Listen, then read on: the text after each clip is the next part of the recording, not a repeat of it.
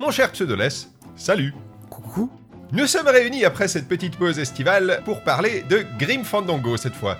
Sorti le 30 octobre 1998, 1900, euh, enfin 1998, sur PC à l'époque, et euh, dont la version remastered est sortie le 26 janvier 2015, à peu près sur toutes les plateformes possibles et imaginables. Grim Fandango, c'était un peu le chant du cygne de LucasArts, ou du moins de leur période point and click, puisque c'est un peu le dernier gros point and click qui est sorti de l'usine LucasArts, avant que plus ou moins tout- tout- toutes les têtes pensantes se barrent et qu'ils se mettent à faire des jeux Star Wars.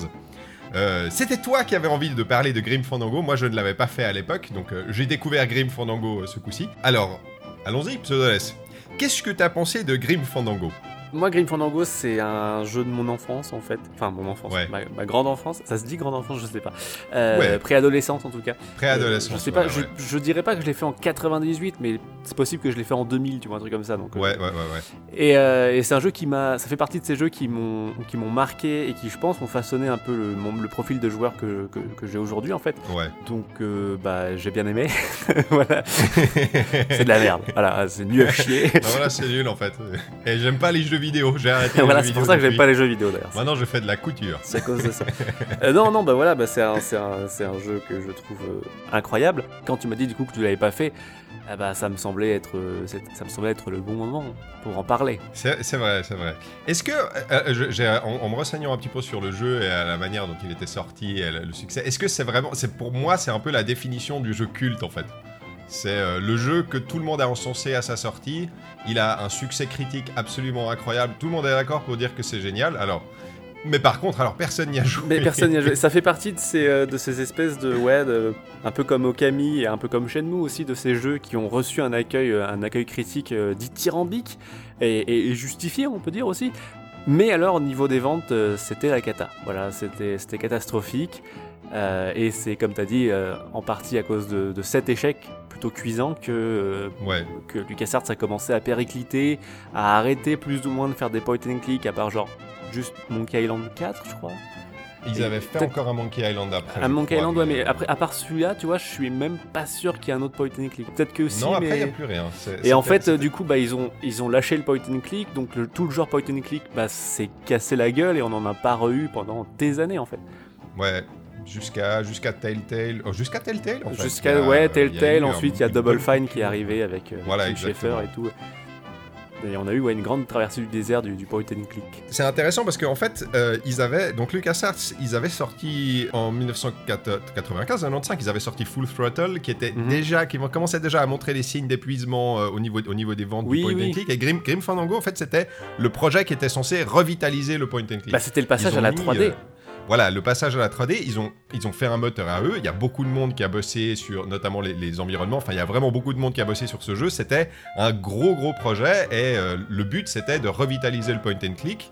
Et ça a foiré, en fait. Enfin, ça a foiré commercialement parce que bon voilà les, les- les gens les gens ont bien aimé Grim Fandango ceux qui ont joué les, les, cinq personnes dont toi qui ont joué Euh, Je salue les quatre ça- autres. ça- salut les quatre autres si jamais vous êtes là laissez-nous un commentaire euh, ça a foiré quoi. Euh, c'était, ça a été un échec, Grim Fandango. Ouais. Ouais, bah après, il y, a des- y a des explications plus ou moins logiques. hein. Déjà, euh, je pense qu'une des premières, c'est que c'était pas vraiment un point and click, Mhm. en fait. C'est-à-dire que le remaster, toi, t'as toi, t'as pas vraiment vu la différence, mais en fait, à l'époque, c'était en tank control. C'est-à-dire que tu jouais Ouais. au clavier, tu déplaçais ton personnage au clavier avec les flèches directionnelles et tu interagissais avec entrée et ce genre de truc. Donc, c'était pas vraiment un point and click, donc on se retrouvait avec un truc un peu plus balourd, en fait, que, que les Monkey Island et autres, et autres Maniac Mansion. Donc déjà, je pense que ça, ça a pu, euh, ça a pu peser dans la balance. Et puis il y a le côté aussi, euh, bah, tout l'univers du jeu, toute la proposition, elle est quand même hyper singulière. Et, Ouais. et c'est marrant que tu dises, ouais, c'était un gros projet à l'époque et tout, parce que, quand tu vois le jeu, tu te dis, wow, c'est, audacieux. C'est audacieux, ouais, vous, avez, vous avez pris des risques. Là, pour le coup, vous avez pris des risques. Il n'y a, pas- y a pas à dire. Ouais, tu comprends qu'après cet échec, il se soit rabattu sur du Star Wars en boucle. ouais quoi, sur c'est- du Star Wars en boucle, c'est clair. Il y, a, y a quelqu'un y a quelqu'un, euh, tout, en haut, tout en haut de l'immeuble. Il a, il a dû voir ça, il a putain, non, mais foutez de ma gueule, maintenant ça suffit. Mettez ouais. des Ewoks, c'est bon. Pour, pour, pour ma part, moi qui n'avais jamais fait Grim Fandango, avant qu'on rentre dans le, dans le vif du sujet, Mhm. euh, je suis un petit peu mitigé sur Grim Fandango. Je trouve que euh, c'est un jeu qui a des incroyables qualités écriture, univers, on va, on va revenir sur tout ça, mais euh, personnages, euh, les idées, les dialogues, tout ça, c'est vraiment dans le haut du panier de, de, de- bah, de- de tous les jeux auxquels j'ai pu jouer jusqu'à maintenant, quoi. Mais alors, niveau point and click et niveau énigme, je suis pas très content envers Grim Fandango avec certains trucs qu'il qui, qu'il a fait. Et moi, je vais te l'avouer tout de suite, c'est un jeu que j'ai fait à peu près à 60% en regardant la solution. Je suis pas un bon détective, ça je le sais, c'est un, des- un des problèmes que j'ai. Je suis pas, je suis pas un bon détective euh, et surtout, si tu veux, pour moi dans les point and click, il y a un truc qui est important, c'est il faut, s- il faut réussir à s'introduire à l'intérieur de la logique du truc, dans la tête des gens qui ont fait ça. Comment est-ce qu'ils pensaient les énigmes et comment est-ce qu'ils pensaient leur résolution? Après, Grim Fandango, je trouve que c'est pas le plus euh, étrange, tu vois, dans la, logique. Je, dis pas que tout est logique, mais il y a des trucs qui sont quand même plutôt simples, mais c'est vrai qu'il y a quelques énigmes qui sont euh, nettement plus tarabiscotés. Mais après, quand j'y ai joué et quand quand y as joué, on n'est pas du tout. Alors, on n'a pas le même âge, et puis on n'est pas Ouais. du tout dans le même mode de consommation. Non, c'est clair, c'est clair. On est d'accord. Moi, quand je l'ai fait, tu vois, euh, je me souviens, genre euh, le passage de Rubacava, la première fois qu'on va à Rubacava, j'ai littéralement passé des semaines dedans. Ouais, Genre vraiment des semaines, on ne faisait que ça. Alors, On, on jouait en famille, parce que c'est Ouais. les point and click, c'était un peu, un peu notre tradition en famille, tu vois. ah c'est sympa. Euh, on, on y jouait un peu tous ensemble, et, et je pense qu'on a passé au moins une semaine dans Rubacava, à, à Ouais. chercher les trucs, les machins. Ça il n'y avait pas. trop internet encore à l'époque et tout, ça, ça arrivait à peine. Et donc oui, quand tu me dis euh, j'ai joué avec la Solus, je me dis oui, parce que si tu n'avais pas joué avec la Solus, bah, ce podcast, on le ferait, on le ferait peut-être en 2021 en fait. non mais c'est vrai. Donc euh, et puis non mais je veux dire c'est logique, tu vois, on, on a perdu un peu cette euh, cette mentalité de, de rester coincé pendant, euh, pendant trois jours sur un, sur un casse-tête parce qu'on n'a pas parlé au PNJ, ça n'a pas déclenché le bon dialogue et du coup Ouais. ça n'a pas fait le truc. Oui, il faut peut-être un peu se remettre dans ce contexte euh, euh, du début des années 2000 quoi. Bah, c'est- en fait, c'est là où moi j'ai un peu petit euh, souci avec le remastered, c'est qu'il aurait quand même pu prendre ça en compte. Mhm. Il y a des trucs qu'ils auraient pu rajouter. Moi, moi, je le trouve un tout petit peu. Surtout en, en comparaison du- du- des remasters qui sont venus après de, de The Day of the Tentacle. C'est vrai qu'il n'y euh, a pas de système d'indice dans Grim Fandango. Non, il n'y a rien. Ouais. Il y a- il y a- Enfin, tu, tu sens que c'est vraiment le jeu original. Ils l'ont mis, ils ont rajouté. Alors, je sais pas, il n'y avait pas, les, y avait pas de, de système de point and click à, non, à non, il n'y avait vraiment Non, pas de souris quoi. Alors, Donc ils ça ils l'ont ajouté ajouté, ça. donc ça c'est quand même un, un bon plus. N'y a pas à dire, mais c'est vrai que oui, il y a des, y a des, des éléments. Je sais qu'il y a notamment des, des problèmes avec des éléments interactifs que tu vois pas vraiment. En fait, ils ressortent pas trop dans les décors ou, Il y a plein ou- de problèmes. ou des angles Ouais. de caméra qui t'indiquent pas vraiment que tel les- truc est un. voilà, que, le- que- que tel truc est différenciable de tel autre truc et que ce truc-là, tu dois pouvoir l'utiliser pour faire quelque chose alors que tu pensais qu'en fait c'était juste le truc d'à côté qui prenait toute la zone de. Bah, qui prenait toute la zone d'interaction, quoi. Il y a, il y a des- il y a des soucis comme Ouais, ça. ouais, ouais. il y, a- il y a- clairement Mais, des euh, soucis. ouais. et Il y a d'autres trucs, mais on va en reparler après. Alors, juste avant qu'on entre dans le vif du sujet, j'aimerais bien dire quelque chose. Un conseil à tous ceux qui vont se lancer dans Grim Fandango Remastered, que j'aurais bien voulu savoir avant de commencer le jeu. Si vous double-cliquez quelque part, le personnage va courir. Parce que je savais pas ça et ça m'a pris 4h30 à le découvrir. Ah oui, alors Putain, ça c'est. Qu'est-ce que, qu'est-ce que les, les énormes décors que Manny passe 40 secondes à traverser en marchant pour te rendre compte que c'était pas là où il fallait aller C'était l'enfer. Alors, si jamais, double-cliquer pour courir. Voilà. Très important dans Grim Fandango. Ouais, C'est pourtant une, une convention de point and click euh, assez, assez connue, mais c'est vrai qu'à l'époque, il fallait maintenir Shift. Voilà. Comme dans, euh, comme dans un jeu en 3D. euh. C'est vrai que il y a cette petite subtilité qui peut échapper. Donc oui, effectivement, double clic pour courir. Ça fonctionne. Voilà, ça fonctionne. C'est très, très pratique vu que le, le jeu a des très très grands décors. Oui, euh, oui. Très souvent. ouais. Alors t'imagines, si tu savais pas qu'on pouvait courir et que tu jouais sans Solus, je pense que je serais, je pense que j'aurais balancé mon, mon ordinateur par la fenêtre en fait, je pense. Ou alors je t'aurais écrit une lettre d'insulte. Tu sais, qu'est-ce que tu voulais jouer à ça, espèce de... Il est nul Moi je veux pas faire des podcasts, moi je me casse, j'arrête les jeux vidéo, j'en ai marre. Je vais faire du tricot maintenant. décidément. Est-ce qu'on y va avec le synopsis puis le reste? Grim Fandango 2, de quoi ça parle? Vas-y, mets-nous dans l'ambiance. Prenant place dans un monde des morts aux inspirations mêlant fêtes traditionnelles mexicaines, architecture maya et polar noir, Grim Fandango nous fait suivre les aventures de Manuel Calavera, squelettique agent de voyage travaillant pour le département de la mort, dont le boulot consiste à accompagner les défunts vers le paradis local, le 9e monde, selon un moyen de transport proportionnel à la vie passée du client. Entre les voitures de sport et autres croisières de luxe, le Graal suprême se prénomme le 9 Express, un train grande vitesse conduisant le passager au paradis en 4 minutes au lieu des 4 années habituellement nécessaires au voyage. L'ennui avec ce cher Manuel, dit Mani, c'est qu'il ne récolte que les fonds de tiroir malgré son travail acharné. À lui les rebuts tout juste bons à repartir avec une canne équipée d'une boussole, ce qui lui vaut de réguliers passages de savon de la part de son patron. Frustré de cette situation, il va tenter par tous les moyens possibles de mettre la main sur une carcasse éligible au 9 Express, quitte à enfreindre le règlement. Ce faisant, il fait la rencontre de Mercedes Colomar, une sainte capable de lui apporter cette rédemption tant désirée. Mais ce que Manny ignore encore à ce moment précis, c'est qu'il venait tout juste de mettre l'os de son doigt dans un engrenage impliquant une terrible affaire de trafic et de corruption mortelle. Car dans Grim Fandango, la soif de pouvoir et l'appât du gain sont des vices, plus forts que la mort.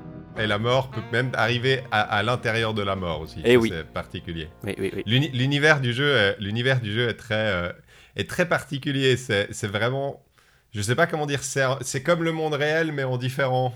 je sais pas comment dire. Buenos días. Vous n'êtes pas l'infirmier? Non. Vous n'allez pas me donner mes médicaments? Non, mais je vais vous soulager de votre mal. Ainsi, ils n'ont pas pu me sauver. Non. Mais vous, par contre, vous pouvez me sauver. Et je trouve que même aujourd'hui, enfin, il, il est d'une inventivité assez, assez ouf. Euh. C'est vraiment ouf, quoi. Entre, entre ouais, comme j'ai dit, genre les architectures qui, qui, brassent plein de trucs, euh, les personnages qui sont donc inspirés des, des, ce qu'on appelle les calaveras dans la fête des morts mexicaines, cette espèce de squelette en, papier mâché. Euh, c'est un monde avec des démons aussi, mais les démons, c'est pas genre des démons. Enfin, si, il y, y, a des démons sauvages et tout, mais il y a des démons genre domestiqués qui ont genre un travail et qui ont genre une. En fait, c'est même pas qu'ils ont un travail, c'est ils ont une vocation. Ils ont, été une vocation, voilà. Ils, ont, été, créés, dans ce but euh, précis. Il y a le, il y a le, il y a le démon du ménage, il y a le démon du garage, il y a, des trucs comme ça. Et c'est effectivement un monde où on peut mourir malgré le fait que tout le monde soit mort. D'ailleurs, anecdote rigolote. Euh, moi, j'avais la, la version PC en boîte à l'époque, c'est les grosses boîtes là. Et euh, dans le livret, c'était, il y avait un petit un petit encadré qui disait genre vous remarquerez que les personnages fument énormément dans Grim Fandango, mais c'est pas grave parce qu'ils sont déjà tous morts. c'est un truc aussi que j'ai remarqué par rapport à la production actuelle. C'est, euh, tu pourrais plus jamais faire des gens qui fument autant de clopes. Euh. Mais, mais c'est, sympa. Moi, je trouve que c'est. Bah, disons, les, les, clopes comme, comme ça, moi, je trouve que c'est justifié parce que as vraiment, tu sens vraiment l'influence polar noir des mhm, années 30, 40, mhm, quoi. Les, les gars qui, qui, sont en train de boire des whisky dans des bars enfumés. Euh, dans, dans, une ambiance dégueulasse. Enfin, c'est vraiment, il y, a ce côté, il y a ce côté-là dans, dans Grim Fandango. Et, et, et T'as dit les, les, décors d'inspiration aztèque, il y a aussi euh, une grosse part d'inspiration euh, art déco. Oui, c'est vrai. Euh, qui, est assez, qui est assez intéressante, comme, comme dans Bioshock en fait. Et c'est cette espèce de. C'est vraiment complètement improbable comme univers, quoi. Le bâtiment avec un espèce de, de grand toit en forme de cactus là.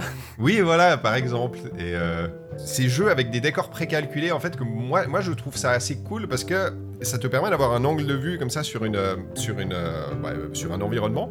Et, euh, et grâce à l'angle de vue, en fait, tu peux lui, ça te permet de lui, donner une espèce de personnalité comme ça. C'est un petit peu comme dans, comme dans Resident Evil. Le, jeu, enfin, des fois, des fois, il fait penser un peu à Resident Evil dans la, manière dont il est bâti. Donc, les, les, personnages en 3D sur des décors en précalculé. Ouais. Et ça fait que euh, tu as vraiment des, des, décors qui sont super, quoi. Encore aujourd'hui, à, regarder. Alors, c'est un peu vieilli, la résolution est un peu baissée, etc.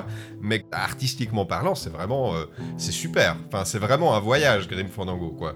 Il un long voyage. Pas à dire. C'est un, un, très très long voyage, un très très long voyage de 4 ans. Mais euh, voilà, c'est, euh, l'univers, l'univers est vraiment, est vraiment très très chouette. Un truc, tu parlais des. Alors, c'est pas les, ça s'appelle pas les calaveras. Je crois calaveras, ça, ça veut dire tête de mort en espagnol. C'est les Attends, je l'avais noté parce que, parce que je parle pas couramment espagnol, mais c'est les euh, calacas. Voilà, c'est les calacas. Ah, les calacas. Voilà. Et, euh, J'ai inversé. Ouais, c'est euh, les, les, les, petits personnages mexicains. Oui, les personnages qui sont du coup. ouais, ils ont des têtes un peu. Enfin, des têtes un peu géométriques et des, des longs. Enfin, c'est des squelettes, mais ça ressemble. Enfin, tu vois, ils ont pas, ils font pas peur en fait, je trouve les, les personnages. En plus, comme ils ont des vêtements, ils ont des vêtements et ils ont quand même des, comment dire, des formes humaines. Tu vois, genre leurs bras, ils sont, ils sont ronds. Alors que normalement Oui, ils, devraient être ouais. tout fins, tu vois, mais non, ils ont des costumes comme s'ils étaient humains, mais en fait dessous c'est juste des squelettes quoi. Voilà, C'est- dessus c'est juste des squelettes. Et t'as t'as le moment, tu sais, où t'as où t'as Meche qui, euh, qui a des collants et qui enlève son collant. Oui, et oui, c'est Et vrai. en dessous, en dessous c'est juste des os en fait. Et C'est ça, ce a- genre de petits C'est détails. 90% super d'air. cool. ce genre de détails, c'est vraiment hyper cool. T'as t'as vraiment. euh, Enfin, c'est- c'est c'est marrant parce que c'est un jeu par, par rapport aux, aux autres productions de, de, de- de LucasArts avant où c'était vraiment. Par exemple, Day of the Tentacle, c'est 100% de absurde, c'est complètement n'importe quoi du début à la fin. Et là, t'as un petit côté absurde, mais ça reste. J'ai envie, il, le- il le joue de façon très sérieuse, en fait. Mhm. Ouais, t'as l'impression que c'est pas c'est pas absurde pour les codes du monde dans lequel t'es en fait. Voilà, exactement. T'as euh, t'as- t'as- t'as toute une intrigue. J'aime bien la, la manière dont t'as euh, dont- t'as les, les- les révolutionnaires qui essayent de, Ah, les abeilles des de mers. faire, les- les- qui essayent de faire changer les choses, etc. Enfin, t'as plein de. Là, c'est un, fantastique univers, Grim Fandango. Euh, c'est ce genre d'univers, en fait, où t'aimerais bien, tu sais, aller, aller voir ailleurs, aller voir ailleurs, qu'est-ce qui se passe que, que le- Un open world avec des éléments de light RPG. non, mais c'est- un univers que t'aimerais bien encore creuser un peu plus en Mm, fait, parce mm, que mm. tu vois, donc tu vois en tout dans le jeu euh, quatre euh, endroits différents. Et euh, et- t'aimerais bien, euh, tu, tu sens que, le jeu te fait bien sentir que le monde est très très grand comme ça, et que, euh, enfin, en tout cas, c'est l'impression que j'ai eu, quoi, que le monde est très grand et qu'il doit y avoir d'autres endroits parce que tu, fais des voyages qui sont tellement longs et tellement, tellement énormes. Tu dois passer certainement à travers beaucoup beaucoup d'endroits que t'aimerais bien voir aussi parce que, parce que c'est tellement, tellement singulier, quoi. Il y a un truc dont on n'a pas encore vraiment parlé et qui, je pense, quand même participe pas mal à la- à à l'attachement que tu peux avoir avec l'univers et tout, c'est la, la traduction et la localisation française, parce que toi, Ouais. tu, tu l'as fait le jeu en français aussi, Ouais, j'ai fait le genre. qui est quand même de très très haute volée. Enfin, on est devant un truc. exceptionnel. euh, Encore, euh, encore à l'heure actuelle, c'est. Enfin, c'est incroyable. Ah ouais, c'est- ouf entre les traductions, les adaptations de jeux de mots, les machins, les bidules. Genre euh, le clown. Ouais, Vous savez, le, Le clown, clown. qui fait des ballons. ouais. Euh, en, en VO, il peut faire des poètes. Je crois, il dit des, je peux faire des, je peux faire des trucs, des animaux et des poètes célèbres. Ouais. Et du coup, c'est devenu des marins célèbres en, en VF. Et donc, tu peux demander un ballon en forme de capitaine Haddock. Ça va pour toi, les clowns? Eh, fiche le camp, je m'entraîne. On peut savoir à quoi À te tordre le cou, ça te va? Ce qui est quand même un peu drôle parce que euh, c'est Christian Pelsier, je crois, le, le- le comédien de doublage, Ouais. qui fait plein de voix et qui fait la voix du capitaine Haddock dans les, dans les dessins animés Tintin, et qui fait plein de voix aussi dans, euh, dans Grim Fandango. Donc, je sais pas si c'est un petit clin d'œil ou quoi que ce soit, mais c'est plutôt rigolo. euh. C'est possible. Mais oui, c'est lui qui fait Glottis, je crois. Euh, c'est lui, qui fait, ça. c'est lui qui fait Glottis, oui, et c'est lui qui fait d'autres persos, il me semble Ouais, aussi. euh. bon. Mais, je, me, disais un truc, tu vois, genre, quand tu, quand tu réfléchis à l'époque dans, laquelle. Enfin, le- les point and click LucasArts ont toujours eu un doublage d'excellente qualité, quoi. Mais euh, quand tu réfléchis à l'époque dans, laquelle il est sorti, euh, 1998-98, c'est la même année que Metal Gear Solid, qui a un doublage nanardesque, catastrophique, enfin, qui est à mourir de rire en français. Et quand tu le compares à ça, enfin, c'est un doublage qui, encore aujourd'hui, à l'heure actuelle, il tient. Enfin, il fait plus que tenir la route, quoi. C'est vraiment. C'est excellent. Donc, je, me disais, je, me- euh, je me demandais si, étant donné que LucasArts, c'était bah, une, une filière de Lucasfilm, est-ce qu'ils n'avaient pas des, des relations privilégiées et des contacts privilégiés pour pouvoir avoir justement euh, un accès à des comédiens de doublage qui soient, euh, qui soient de meilleure qualité, quoi? Ah oui, c'est possible, c'est possible. Parce que c'est vraiment quasiment que des, que des darons et des daronnes hein, du, dou- du doublage là-dedans. Ouais, entre ouais, les voix de Bugs Bunny, les voix de Capitaine Haddock, Mario Santini, donc le- le- la voix de, Oui. de Manuel Calavera, qui faisait, truc drôle, euh, la voix de LeChuck dans, euh, dans le Monkey Island 3. Oui, c'est vrai. C'est drôle parce qu'il fait un pirate zombie et puis là il fait genre la mort donc euh, je trouve ça, je trouve ça cocasse. Euh, Il y, a, il y a vraiment que des, que des, des gens très expérimentés et ce qui donne une, une VF qui encore aujourd'hui euh, est quand même euh, plutôt solide. C'est un euphémisme. Ouais, ouais, ouais, ouais. Ah ouais, ouais, c'est clair. Et il faisait, je crois, Mario Santini, qui est, bah, alors lui, il est décédé en 2001 malheureusement, mais il faisait aussi de Dustin Hoffman. C'était le doubleur officiel. Oui, de dans, Dustin dans les Hoffman. films, ouais, effectivement. Voilà. Je m'appelle Calavera. Manny Calavera. Moi, c'est Glottis. Les visiteurs sont rares par ici. Euh, J'ai un message pour un certain Calavera. Euh, votre chauffeur a dit que Monsieur Hurley a dit qu'il pouvait prendre le reste de sa journée. Domino a renvoyé mon chauffeur chez lui Ouais, c'est sympa, non? Je n'ai donc plus de chauffeur. Oh Je... Euh... Je... Euh... Ça m'en a tout l'air. Oui, on dirait. Qu'est-ce que ça change quand t'as des, quand t'as des doubleurs qui savent, euh, qui savent ce qu'ils font, quoi? Qui savent ce qu'ils font, qui sont bien dirigés et qui ont des textes qui ont été bien adaptés, quoi. Parce que Ouais. il y a plein de blagues, il y a plein de, de jeux de mots, il y a plein de trucs qui parfois passent à l'as quand tu changes de langue de trucs, mais là non, ils ont vraiment adapté le truc correctement et, et je pense que ouais, ça participe quand même grandement à la à l'affection que tu peux ressentir pour Grim Fandango. Totalement. Et il y, a- y a un truc aussi, euh, on, on en, on en parlait, tu te souviens dans le podcast sur Bioshock, on, on discutait des, des différents accents possibles et du Oui. fait que euh, en anglais, enfin en français, ils n'arrivaient pas à, à- à reproduire le côté, euh, le côté international de la ville. Et là, justement, c'est vraiment un, un exemple où ben, l'accent, la- l'espèce d'accent comme ça, un peu latino, un peu, euh, mais un peu, c'est un peu latino, mais un petit peu, un petit peu, euh, je sais pas comment dire, c'est un petit peu loufoque quand même la manière dont il parle. Enfin, c'est un espèce de mélange toujours, c'est un peu cartoonesque. Et, et je trouve que ça fonctionne très bien. Et c'est un, c'est un très bon exemple d'un- jeu qui, euh, bah, qui a mis des accents dans sa version française et ça fonctionne Mhm, bien. mhm. Ouais, puis en plus c'est un peu cartoon parce que bah bon, là en version podcast les gens ne savent pas, mais enfin c'est quand même un jeu qui est un peu cartoon. C'est quand même très coloré parce qu'on dit ouais le monde des morts, la fête des morts mexicaine et tout machin. C'est extrêmement coloré. euh, c'est est-ce que c'est du cel shading? J'arrive même pas à vraiment savoir. Je crois que non parce qu'il n'y a pas vraiment Non, de non, contour. C'est juste des modèles 3D avec des polygones et qui sont genre très colorés, très contrastés. Euh, donc ce côté un peu euh, des accents un peu exagérés, un peu un peu cartoonesque, ça passe bien en fait. Hein, Salvador, tout ça, viva la révolution c'est- Il va à la l'évolution. Voilà quoi, ça fait partie du charme. Ne t'as-tu jamais demandé pourquoi tes clients, même tes meilleurs clients, n'ont jamais pu avoir les croisières qu'ils méritaient pourtant? Si, surtout pour ma dernière cliente, Meche. En fait, ils ont tous été sélectionnés. Elle en particulier. Mais quelqu'un qui avait accès au dossier a volé la juste récompense à laquelle ils avaient droit. Leur billet pour le 9 Express. Precisamente, amigo.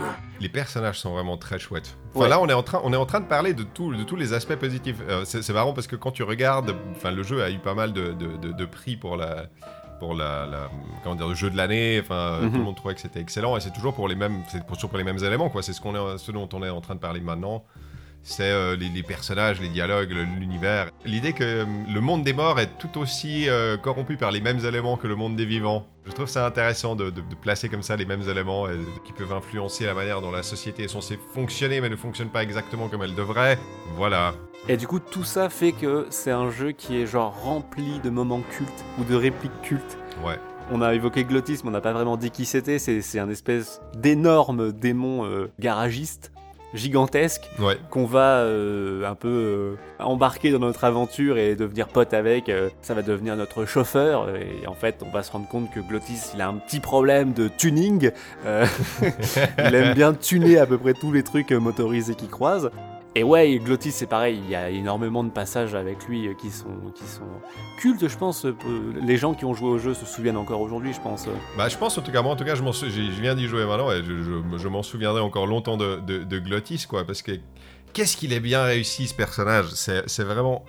Genre, c'est vraiment le. la- alors, c'est un peu C'est un bon archétype du, du gros. Du gros nigo, du gros. euh, simplet un peu, mais qui est tellement attachant. Ça fait partie de ces PNJ où t'as juste envie, en fait, qu'il te raconte des trucs. Tu vas vers lui. Et t'es là, est-ce que t'as pas un truc à me dire, Glottis T'es- T'essayes de parler avec lui. Et, euh, moi, je me souviens qu'en per- en permanence, pendant le jeu, quand je savais pas où je, je devais aller, euh, j'essayais de trouver mon chemin, etc. J'allais vers lui et j'étais là, t'as pas un truc à me dire? Tu veux, pas, tu veux pas me raconter des trucs, Glottis, des trucs rigolos?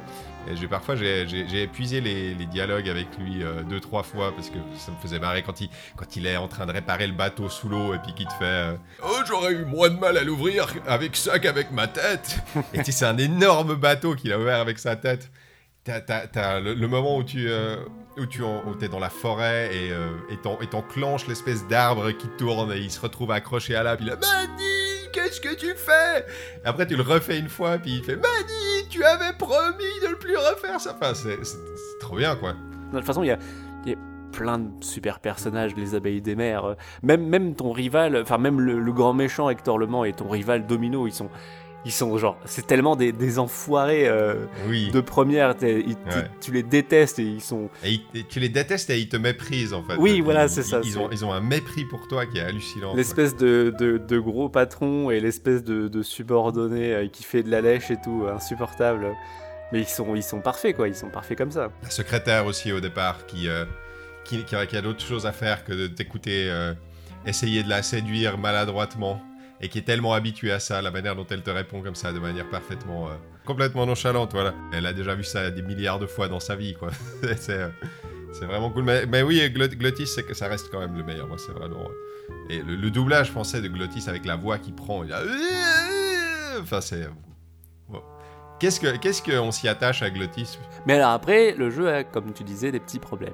Alors, Quand on, quand on commence à partir dans le gameplay, il y a effectivement des petits soucis euh, entre les décors en précalculé, les modèles 3D, les rendus, il y a des trucs. euh, des petits soucis et certaines énigmes qui sont un peu difficiles, légèrement. qui sont un peu- qui- sont tirés par les cheveux certaines énigmes. Enfin, c'est d'autant plus, tu vois, moi ça m'a d'autant plus frustré que c'est vraiment un jeu avec une histoire qui avance et avec des dialogues que tu as vraiment du, du plaisir à, à- à découvrir. Mais tu as l'impression que les énigmes, en fait, elles te laissent pas avancer et elles te- elles- elles t'empêchent d'aller voir en fait ce qui, Pas toutes quand même. moi, Je trouve, je trouve que quand même ça va. Il y en a, il y en a certaines. Enfin, je trouve que même, on va dire majoritairement, je trouve que ça va. On reste, dans, on reste dans une, dans une moyenne acceptable de, de, de tarabiscotage, quoi. Ça dépend quel, ça dépend quel Voilà, chapitre. t'en as quand même deux, trois, et c'est notamment à Rubakava qu'il y en a le plus, je pense.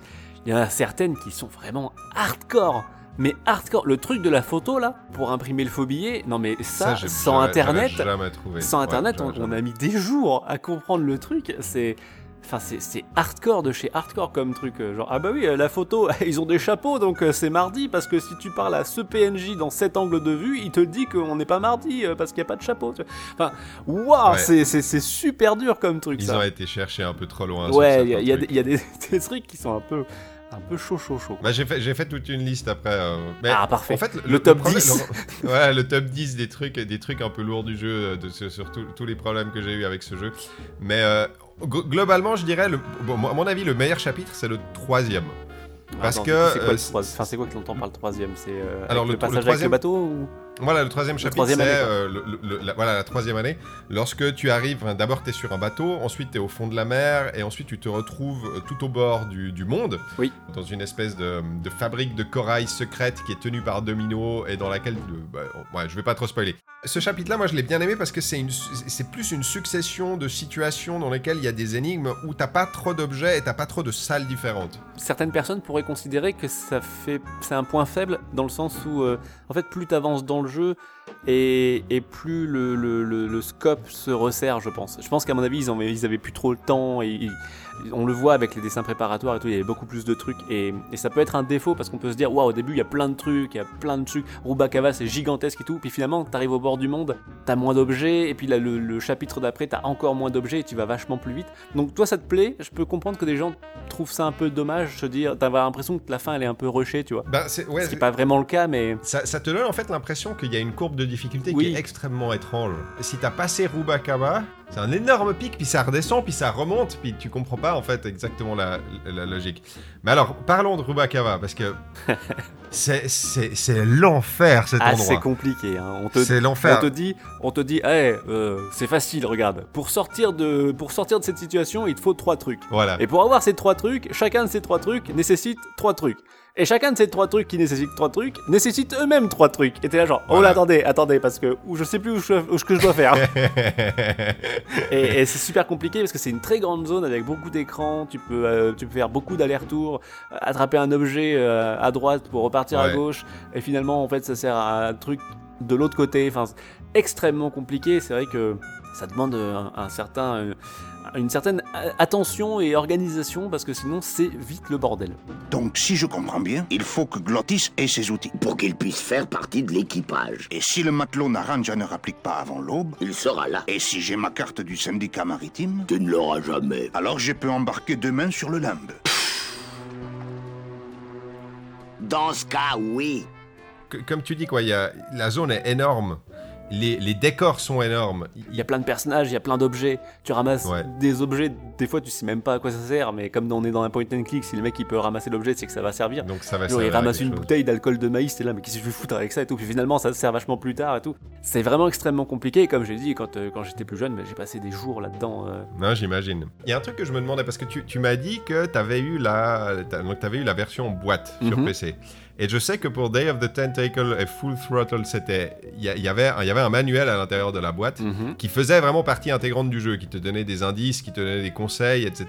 Donc t'étais censé un peu faire le jeu. euh, Alors le, le manuel de Grim Fandango, dans mes souvenirs, il te donnait des indices jusque au moment où tu dois changer le répondeur de ton patron. Les premières énigmes quoi, les premières énigmes, il te, il te disait un peu genre voilà il faut faire ça, regardez, euh, essayez de faire ça. Et après par contre avec des photos et tout dans mes souvenirs, mais je crois qu'après ça s'arrêtait quoi. Donc Rubakava non tu peux courir là, c'était démerde-toi. C'est derrière toi. Bah, le problème de Rubakawa, c'est comme tu disais, c'est que tu as trois objectifs distincts. Et en fait, tous les objets que tu vas ramasser et toutes les personnes que tu vas rencontrer, il y a tout qui est mis en fait dans le même, dans le même pot. C'est presque un open world point and click en fait, c'est-à-dire que Presque, c'est- ouais, c'est vrai. on te balance une énorme zone avec 35 objets ramassables, 60 PNJ et des énigmes de partout, et puis tu dois les résoudre et- en te disant attends ça ça va me mener à quoi, ça ça va me mener. C'est c'est extrêmement compliqué, c'est vraiment extrêmement compliqué. C'est super dense et c'est pour ça, oui, comme tu disais, c'est un, énorme pic de difficulté qui heureusement n'est jamais réatteint après. Moi, c'est un, des- c'est un des plus gros pics de difficulté dans, dans un, dans un point and click. C'est, c'est- Je pense que, alors, je pense que si tu réussis à faire ça sans, sans, euh, Sans Solus, ouais. t'es- sans Solus, chapeau. Franchement, chapeau. Respect, euh, bien joué. Je ne sais pas comment t'as fait parce qu'il y a des trucs. Ah pas. ouais, il y a des trucs Il y a vraiment. des trucs où je ne vois pas, enfin peut-être que tu pourras les expliquer après. Et puis après, tu vois, il y a des trucs, il y, a- il y a un moment où tu dois, tu dois faire bouger la roulette. Oui, oh là là, mais ça c'est pareil, j'avais tellement galéré. euh. Mais, mais tu sais pas exactement quand tu dois appuyer, si, ce que, si, si t'as appuyé au bon moment, si ça a fait quelque chose. Et Imagine quand t'as genre euh, 12 ans et tu connais rien aux règles de la, du casino. ouais. En plus, ouais, c'est vrai. En plus, il y a ça. Il y a, y a- il y a différents moments comme ça où le jeu, en fait, euh, comment dire, te demande d'agir un peu en temps réel, en fait. Par rapport à un autre point and click où généralement c'est vraiment juste, bah, tu pointes et tu cliques. Il n'y a, pas- y a pas une question, y a, y a pas une question de timing, quoi. C'est vraiment juste euh, mettre le bon objet au bon endroit, parler à la bonne, donner le bon endroit- objet à la bonne personne. Le passage avec le chariot élévateur dans l'ascenseur. aussi Voilà, et le tout, enfin, le- il c'est- c'est- il y a tellement aucune place au hasard, quoi. Il faut que t'aies ton truc. Tu dis, attends, j'appuie sur le bouton, je fais demi-tour, j'appuie sur entrée. Enfin, non, du coup, toi, tu cliques parce que euh, à l'époque, ouais, c'était ça. Je fais demi-tour, j'appuie sur shift, j'appuie sur entrée, j'appuie sur avant. Ouais. Ça te demandait une- un exé un peu, un peu taré euh, pour un point and click. C'était assez inhabituel et c'est vrai que ça, voilà, ça, ça- ça rend le truc un peu, un peu corsé, un peu pour rien. En fait, le, le problème que j'ai moi avec ce genre de truc, c'est que bah, tu t'es, t'es- t'es dans cette situation et tu te dis. Ah bah, c'est c'est très certainement ça. Donc t'essayes de faire ça. Et ça marche pas. Et tu dis, bah, tu te dis, bon, bah, c'est pas ça, c'est autre chose. Et t'essayes de trouver autre chose. Et en fait, si, c'était ça. C'est juste que tu l'as pas fait correctement au bon moment. Et c'est un peu buggé, etc. Donc, bon. euh, C'était Ron Gilbert qui disait qu'un bon puzzle, c'est un puzzle qui te. Tu dois te casser la tête 5 minutes avant de te dire Ah, mais la solution c'est ça, et effectivement la solution c'est ça, et du coup t'es content. Et là ça marche pas en fait. Parce que tu te dis la solution c'est ça, et t'y arrives pas à cause de. Parce que t'as pas d'exé, à cause de la maniabilité quand t'étais en mode euh, pas point and click. Et du coup tu te dis Bah c'est pas ça, donc je cherche autre chose. Et puis finalement quand tu te rends compte que bah, si c'était ça, bah t'es un peu frustré quoi. Dans les point and click que j'avais fait jusqu'à maintenant, l'interface était bon, elle était plus chargée quoi. Mais là, là, il y a vraiment, euh, tu sens qu'il y a eu une volonté de, de, de- nettoyer un peu l'inter- l'interface et de faire un truc moins envahissant parce que dans les, euh, dans Day of the Tentacle ou Full Throttle, des, des jeux comme ça, c'était vraiment, en fait, le jeu il était presque mis sur un espèce de d'écran euh, à l'intérieur de l'écran quoi et euh, le, reste de, de- l'écran était utilisé par l'interface où tu avais tous tes objets, où tu avais les, différentes actions que tu pouvais utiliser, etc. Disons, je comprends la volonté d'essayer de transformer le point and click, en de moderniser le point and click, d'essayer de faire des trucs. Et là, ils ont fait l'interface en fait, il est euh, un peu plus en temps réel, on va dire. Donc, Mhm, euh, mhm. Mani, il sort ses, les objets de ses poches. Mais ça rend l'interface tellement lourde. Parce que pour utiliser un objet, il faut appuyer sur le truc. T'arrives sur l'écran, il ouvre ses poches, il prend l'objet, c'est pas ça. Il prend le prochain objet, c'est pas ça. Il prend le prochain objet, c'est pas ça. Il prend le prochain objet, c'est ça. Appuyez dessus, il le ressort. Ah Et puis quand tu dois essayer tous les objets parce que tu sais pas quoi faire, alors dans les point and click, t'as toujours le moment où t'essayes un peu tous les objets sur un peu tout parce que tu sais pas. Mais là, pour faire ça, mais c'est la galère Ça prend tellement de temps C'était l'avantage de jouer en version tank control, parce qu'en version tank control, les touches pour les accents étaient des raccourcis vers les objets. Genre le 1, c'était la faux. C'était toujours la faux. Ah, d'accord, ok, c'est toujours la faux. Le 2, du coup, c'était l'objet que tu avais ramassé en 2. Donc tu pouvais faire 1, 2, 3, 4. Bon, ça restait un peu fastidieux, hein, je dis pas le contraire, mais c'est un peu plus souple que effectivement ce truc de j'ouvre mon inventaire. Donc il met sa main dans la poche, ensuite tu passes en caméra poche, il fait alors Ouais. la faux, il arrange, il sort l'autre truc, il le range, il sort l'autre truc, il le range, il sort l'autre truc. T'es genre ouf, bon. Et en, et en plus, il y a un autre souci, c'est que le- la caméra est trop près, en fait. Donc, tu vois pas bien les objets qui sortent de son, de, de- de son veston. Et il y a certains trucs, tu, tu, tu les reconnais pas bien, parce qu'ils bon, bah, sont pas super bien modélisés, les objets. On est en, on est en euh, 98, 1998, donc ah, bah, ça va. Ça, c'est pas, c'est pas trop grave, mais disons, euh, y vu qu'il n'y a pas d'icône euh, dessinée, un truc un petit peu plus Oui, c'est obligé du coup d'appuyer sur un autre bouton pour qu'il examine l'objet et qu'il te dise Voilà, ce pour qu'il examine l'objet et il te dit ce que c'est. et- Et ce truc là, de ce, ce- ce côté hyper fastidieux de l'inventaire, c'est particulièrement flagrant, je pense, quand tu fais le truc avec les castors. Où tu dois euh, jeter un os, donc tu dois prendre un os, jeter l'os, prendre l'extincteur, utiliser l'extincteur au moment où le castor saute pour que tu l'éteignes et qu'il se noie dans le goudron. C'est parfaitement logique quand on joue au jeu, vous inquiétez pas. Et je pense que ça, effectivement, quand t'es en version euh, point and click euh, à la souris, tout ça, je pense que c'est un peu relou. C'était un peu moins relou quand tu faisais du coup genre 2 entrées, 3 entrées, 2 entrées, Ouais. 3 entrées. Non, je comprends, d'accord. Ça, explique, euh, ça s'explique par les racines du jeu, quoi. Ouais, mais c'est. Là, je pense que pour le coup, c'est euh, une. C'est peut-être le seul désavantage du gameplay point and click par rapport au gameplay clavier. Quoi. Bah, disons, ça, ça donne un peu l'impression que le, le- le remaster a été fait un petit peu, je vais pas dire. Oui, pas à l'arrache, mais c'est vrai que ça auraient, aurait un auraient peu pu mieux. le faire un peu mieux. Mhm, Alors je mhm. comprends, ils, ils voulaient, ils voulaient tâter le terrain, ils avaient récupéré la licence, il fallait qu'ils gagnent de l'argent avec, donc ils ont sorti ça au- aussi vite que, je vais pas dire aussi vite que possible, mais disons, il y avait, il y avait, y avait un petit peu mieux à faire et ils ont jamais non plus euh, pris le temps de mettre à jour, de corriger, etc. Alors que ça fait 5 ans que le jeu est sorti, quoi, ce qui est un peu bon. Mais on pourra, là, tu parlais des castors. Les castors, non, là non plus, j'aurais jamais trouvé sans la, la solution. Il faut jeter l'os à l'intérieur du goudron. Oui. Et puis après, tu dois attendre une minute à une minute trente Oui, que le castor il arrive. bien venir, sauter dans le goudron. Et puis à ce moment-là, tu as juste un tout petit moment dans lequel il faut bah, le, le, le, le, le, le- le- le gicler avec le- l'extincteur. Et sinon, tu dois recommencer tout le processus. Et tu dois faire ça trois fois de suite. Euh, même 4 fois, je crois. je crois même qu'il y a Quatre 4 fois. castors. Donc, donc, tu vois, la première fois, t'arrives, tu jettes l'eau dans, le, dans le, le goudron, il y a un truc qui bouge derrière. Au bout de 20 secondes, t'es là, bon, bah c'était pas ça, alors tu vas faire Mhm, autre chose. C'est- C'est c'est tous ces moments un peu. euh, C'est un jeu qui a des petits problèmes. Et certains petits problèmes qui sont arrivés avec le remaster, comme les petits bugs et tout, euh, les personnages qui tremblotent et tout. Moi, c'est plus des, des- des- Moi, je veux bien que les énigmes soient compliquées, mais souvent, je comprends pas où j'étais censé récupérer l'information. Hmm. J'y ai réfléchi et tout, et c'est c'est pour ça que, je- euh, vu que toi, t'as déjà fait le jeu dix fois et que tu le connais je- un, un- un petit peu par cœur, euh, j'aimerais bien, est-ce que tu peux me dire où est-ce qu'on trouve certaines informations? Parce Ah oui, bah si, je peux me- essayer. hein. Il y a des trucs qui me rendent absolument... et qui m'ont rendu absolument cinglé. Top 10 du manque d'informations. Top 10, alors liste des 10, des 10 pires trucs. Numéro 10. La tequila pour faire sonner le détecteur à métaux. Ça c'est, mais ça, mais ils se foutent de ma gueule. Parce que, alors, alors j'ai pris, j'ai pris l'objet et l'objet quand il l'examine, il fait à aucun moment une quelconque référence à du fer. Ah, Mario de Oro. Une délicieuse liqueur aux épis de maïs. Ce qu'il y a de mieux pour mes clients. Mes clients fortunés. Oui, je ferais mieux de l'emporter, ça peut servir. Parce que, alors, pour, pour expliquer aux gens qui, qui nous écoutent, la situation est que on doit, on doit faire sonner un détecteur à métal pour que y ait la- l'agente qui est là euh, puisse nous fouiller, enfin nous laisse passer euh, dans, dans- dans une, dans une cabine derrière et pour nous fouiller en fait. Mhm. Et euh, le, le problème, c'est qu'elle nous retire tous nos objets.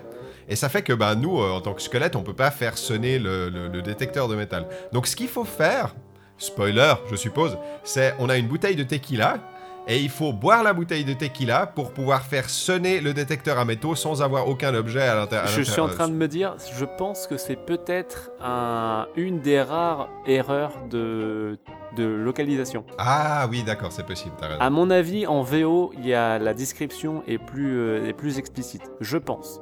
À vérifier, mais je suis presque Parce sûr que que c'est ça. même un, un petit jeu de mots, n'importe quoi, genre. euh, Oui, parce que là, on te dit que c'est enfin, tequila au maïs, un truc comme ça, donc euh, Ouais. fais pas trop le rapport. Alors je sais pas, est-ce qu'il y a beaucoup de fer dans le maïs? Je ne sais pas. Dans le... Je sais pas. Est-ce que les gens, est-ce que vous savez ça? Est-ce que c'est quelque chose euh, que, que tout le monde sait et que moi pas et je me sens comme ça un petit peu laissé de côté Mais ouais, pour le, je, je crois que c'est ça l'explication, c'est que c'est- la traduction a peut-être pas été très bien faite sur ce, sur ce truc de maïs là.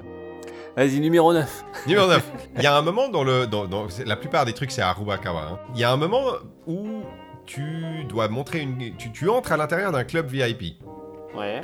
Comment est-ce que tu sais que tu dois aller refiler la carte à Glottis pour qu'il y aille lui-même? Ah ouais, alors là, euh, c'est pareil, je sais plus non plus. Parce que c'est comme ça que se débloque la situation et je comprends pas où choper cette information. À part filer cette carte à tout le monde jusqu'à ce que Glottis te fasse Ah ouais, que- cool, Ah, moi j'y vais, cool, trop bien, allez, à plus. Ouais, c'est vrai que ça, je sais pas non plus. Peut-être qu'il doit te dire à un moment qu'il a soif ou qu'il a envie de changer d'air, je sais plus exactement, mais c'est possible qu'il ait un. Peut-être qu'il y ait une réplique quelque part, mais. euh, Ça doit pas être très explicite non plus. Hein. Ah, je suis pas très bon au jeu là, hein, pour l'instant. J'espère Pour que je l'instant, vais- euh, 0 sur 2. C'est quoi la justification de devoir perforer la carte que tu dois mettre à l'intérieur du, du- du truc qui distribue les messages pour pouvoir stopper le message au bon moment? En fait, si tu mets la carte et qu'elle est pas perforée, l'air ne passe pas. Donc le message, il avance pas. C'est dans, dans un espèce de tube là, à air où ça fait circuler les messages. Donc si tu mets juste la carte, en fait, ça bloque l'air. Donc ça bloque le système. Donc en fait, le truc il avance pas. Alors, il faut pour ça qu'il faut perforer la carte pour que l'air continue de circuler. Pour du coup que t'interceptes le message. Ok. Yes Ok, alors autant pour moi, celle-là elle est pour moi. D'accord, j'avais pas bien vérifié. Vous voulez tout faire sauter ou quoi? Vous ne savez pas que cet extincteur contient du magnésium? Essayez-le sur cette mousse pour voir, et on se retrouvera sur Neptune en un quart de seconde. Quoi? Pourquoi laisser à portée de main un truc aussi dangereux? Il n'était pas prévu que cette pièce abrite des déchets toxiques. Attacher le corail au, au- à la corde pour en faire un grappin. Euh, Je pense que là, l'indice, c'est juste la forme du corail en fait. C'est juste la forme du corail. Ouais. Ok, parce que pour moi, tu vois, dans ma tête, un corail, c'est pas forcément très solide. Mais dans le monde des morts, le corail, euh, c'est super pour faire la Ok, tâche d'un grappin. Ça, ça n'est pas, ça n'est pas spécifié quelque part. Il y a pas. Non, il il y a faut pas juste un- que tu te dises. Tu vois, il n'y a pas de, il y a, il y a pas de petits indices qui peuvent te mettre sur la voie. C'est vraiment derrière de toi, quoi. Ouais, c'est vraiment euh, genre euh, tu, Ça a la forme d'un tu, grappin, peux, quoi. tu peux essayer de prendre la corde et la jeter et en fait bah, ça s'attache à rien donc ça tombe par terre donc il, doit, il se dit Hmm, si j'avais si j'avais un truc tu vois genre une attache un truc pour fixer et tu trouves le corail et il faut que tu te dises putain ça ressemble à une griffe de grappin et hop Ouais. la magie. Ok, d'accord. La prochaine. il en reste 15 Vu que tu as, vu que as poncé le jeu, tu vas pouvoir euh, répondre à cette question. Est-ce qu'il faut nécessairement que le ballon ait la forme d'un chat pour effrayer les pigeons? Euh, pas du tout D'accord, ok, ok. Alors moi ça- j'ai mis le capitaine Haddock euh, la première fois parce que parce que justement, c'est pas le chat qui effraie les pigeons, c'est le fait que le ballon éclate. ouais, le ballon éclate et du coup ça Ouais, leur fait peur Ok. et Ok, pas, il n'y a pas la question mais comment font les pigeons pour voler alors que c'est des squelettes? moi ça c'est un truc qui m'a toujours intrigué hein, genre. Là, là, ça va. Là, ça, ce genre de truc, ça va. ça, ça pas de problème Dans la quatrième année, combien de temps t'as mis pour trouver qu'il fallait faire, faire de la poussière d'os pour pouvoir illuminer le sol avec le produit? Alors, euh, ça va peut-être t'étonner, mais la poussière d'os, j'ai trouvé plutôt rapidement à l'époque. En revanche, en revanche, le café, Alors, ça, c'est l'autre pouvoir truc. monter l'échelle avec le café, ça, j'avais galéré de Et puis pouvoir le renverser parce que j'étais pas, j'étais pas sûr que, enfin, tu, tu, tu vois pas forcément que tu peux interagir oui, avec les oui, personnes oui, c'est vrai que tu vois pas trop bien, tu- enfin, à moins de passer ta souris vraiment partout et de remarquer que là il y a un truc d'interaction. C'est vrai que c'est. Et encore, avec la souris c'est facile, mais au clavier, il n'y a pas d'icône. Il fallait que tu tournes et que tu regardes, remarques que ton perso bougeait un peu la tête, en mode genre, Hum, il y a une interaction. Ah, d'accord, il fallait lire les petits, euh, les, les pe- les petites, euh, les petites animations qui pouvaient te mettre sur la piste. Bon, d'accord. Alors peut-être, euh, d'accord. Tant qu'il y a un truc qui te met sur la piste, ok. mais c'est vraiment des fois j'avais l'impression qu'il y avait rien. Ouais, mais c'était le- le- le- l'action, enfin le, le fait de remonter l'échelle avec la cafetière dans les mains, ça c'est c'est pas hyper intuitif, je trouve. Mais parce qu'en fait, c'est un des seuls moments où pour, pour monter une échelle, enfin, comment dire, Déjà, changer d'écran alors qu'il y a une action physique, il faut la voir l'échelle, mais de, pour pouvoir changer d'écran alors qu'il y a une action physique à, à effectuer, c'est le seul, c'est le seul, un des seuls moments où il n'y a pas d'animation en fait. Et c'est Oui, pour ça que c'est tu peux vrai. passer d'un truc à l'autre. C'est tout à fait vrai. Ça fait partie des énigmes avec les éléments de décor et trucs un peu compliqués. Mais là, par contre, la poudre d'os, ça, ça, ça avait, j'avais compris. Genre, euh, je me suis dit, bah oui, parce qu'on on l'a pas expliqué, mais on, on avait dit qu'on pouvait mourir effectivement dans Game Fandango. En fait, on se fait germer. Ils ont des flingues avec, avec, des, avec une petite fleur dessus. Une C'est la petite fleur avec des os, avec, euh, avec les flingues. Et ça transforme les, ça transforme les squelettes en, en parterre de fleurs. Voilà. Et du coup, il y a un moment, il y a un mec qui il fait, il fait tomber du produit et il faut que tu fasses de la poussière d'os avec un os euh, trouvé pour que ça fasse des petites euh, fleurs pour que tu puisses remonter la piste. Voilà. Est-ce que tu as d'autres trucs ou est-ce que c'est bon? Il y a un moment, alors je, je me souviens de tête hein, parce que je l'ai, mais il y a un moment où tu as deux cadavres et il faut qu'il y en ait un qui soit identifié en tant que tel. Mhm. Et il y a une. Attends, c'est, déjà quoi? Il y a une action à faire supplémentaire. En fait, le, le truc qui m'a énervé là, c'est que tu mets. alors, tu, je crois que c'est une plaque d'identification que tu dois mettre sur le cadavre pour. Mais mais le, le- le croque-mort, il va pas, il va pas la reconnaître directement. Il faut que tu fasses une action supplémentaire pour que le croque-mort la. Il faut que tu lui donnes le détecteur de métal en fait. Voilà. Et ça, c'est un truc, mais j'ai mis tellement de temps à trouver parce que je me suis dit, mais enfin, c'est, j'ai juste posé une plaquette Oui, sur le Putain, cadavre. je l'ai pas Son caché. là, boulot, c'est, son boulot, c'est de surveiller les cadavres. Il fait ça toute la journée, il fait ça en boucle. Il y a bien un moment où il va quand même voir cette putain de plaquette. Bah non, il a besoin d'un détecteur de métal. C'est vrai. J'étais un peu vénère là, j'étais quand même un peu vénère. Il y a un moment où tu dois mettre, euh, mettre des chiffres sur un espèce d'appareil pour pouvoir, euh, je crois, ça, imprimer un triquet pour pouvoir le donner. C'est ça. Comment est-ce que tu trouves ces chiffres? Alors, euh, il y en a un, il est sur la photo. En fait, tu, tu trouves, tu as une photo. Ouais, sur la photo, c'est en fait. Alors comment expliquer? Il y a des gros chats en fait. Il n'y a pas de, il y a pas d'hippodrome dans Game Fandango. Il y a des félinodromes, donc ils font des Oui. courses sur des énormes chats. Donc tu as une photo d'une course euh, et tu dois en gros imprimer un faux ticket de gagnant de cette course pour récupérer un objet. Avec la photo, tu es censé genre faire le lien pour avoir les, les réponses. Tu as le chiffre 6 sur la photo. Il y a marqué 6. Après le l'autre, c'est quoi l'autre chiffre? Je sais plus. C'est le jour. je sais, comme ça. je sais pas. En fait, il faut que tu ailles voir la plaque commémorative du gros chat qui est mort justement au- pendant cette course. Donc là, tu as l'autre chiffre. Et le troisième, c'est un jour de la semaine qu'on te demande. Et comme je l'ai dit, en fait, il faut remarquer que les gens sur la photo ont des chapeaux et il faut parler au, au second guichetier. C'est-à-dire pas le premier guichetier Ouais, qui est super obvious, mais celui qui est dans un contre-champ que tu peux, te- tu peux le confondre avec le guichet dans lequel tu es déjà passé en fait. Oui, parce que c'est la même. c'est- ça Parce que c'est le même guichet. ouais. Enfin, en fait, le- la blague, c'est que ces deux guichetiers jumeaux, ils sont identiques. Donc tu fais, tu fais pas la différence. Si tu lui parles, tu vas pas te dire ah putain c'est un autre personnage. Non, tu te dis c'est le même guichet. Et en fait, si tu lui parles, il te dit genre euh, on n'a plus de chapeau. euh, enfin on- non, on- un truc genre non on n'a pas, on donne pas de chapeau aujourd'hui. C'est que mardi qu'on les donne. Et donc là, il faut que tu dis oh putain c'est mardi. Et voilà. Après, comment tu, tu sais quel chiffre va à quel endroit, ça je sais plus. Je pense que tu dois peut-être essayer au pif. Et puis.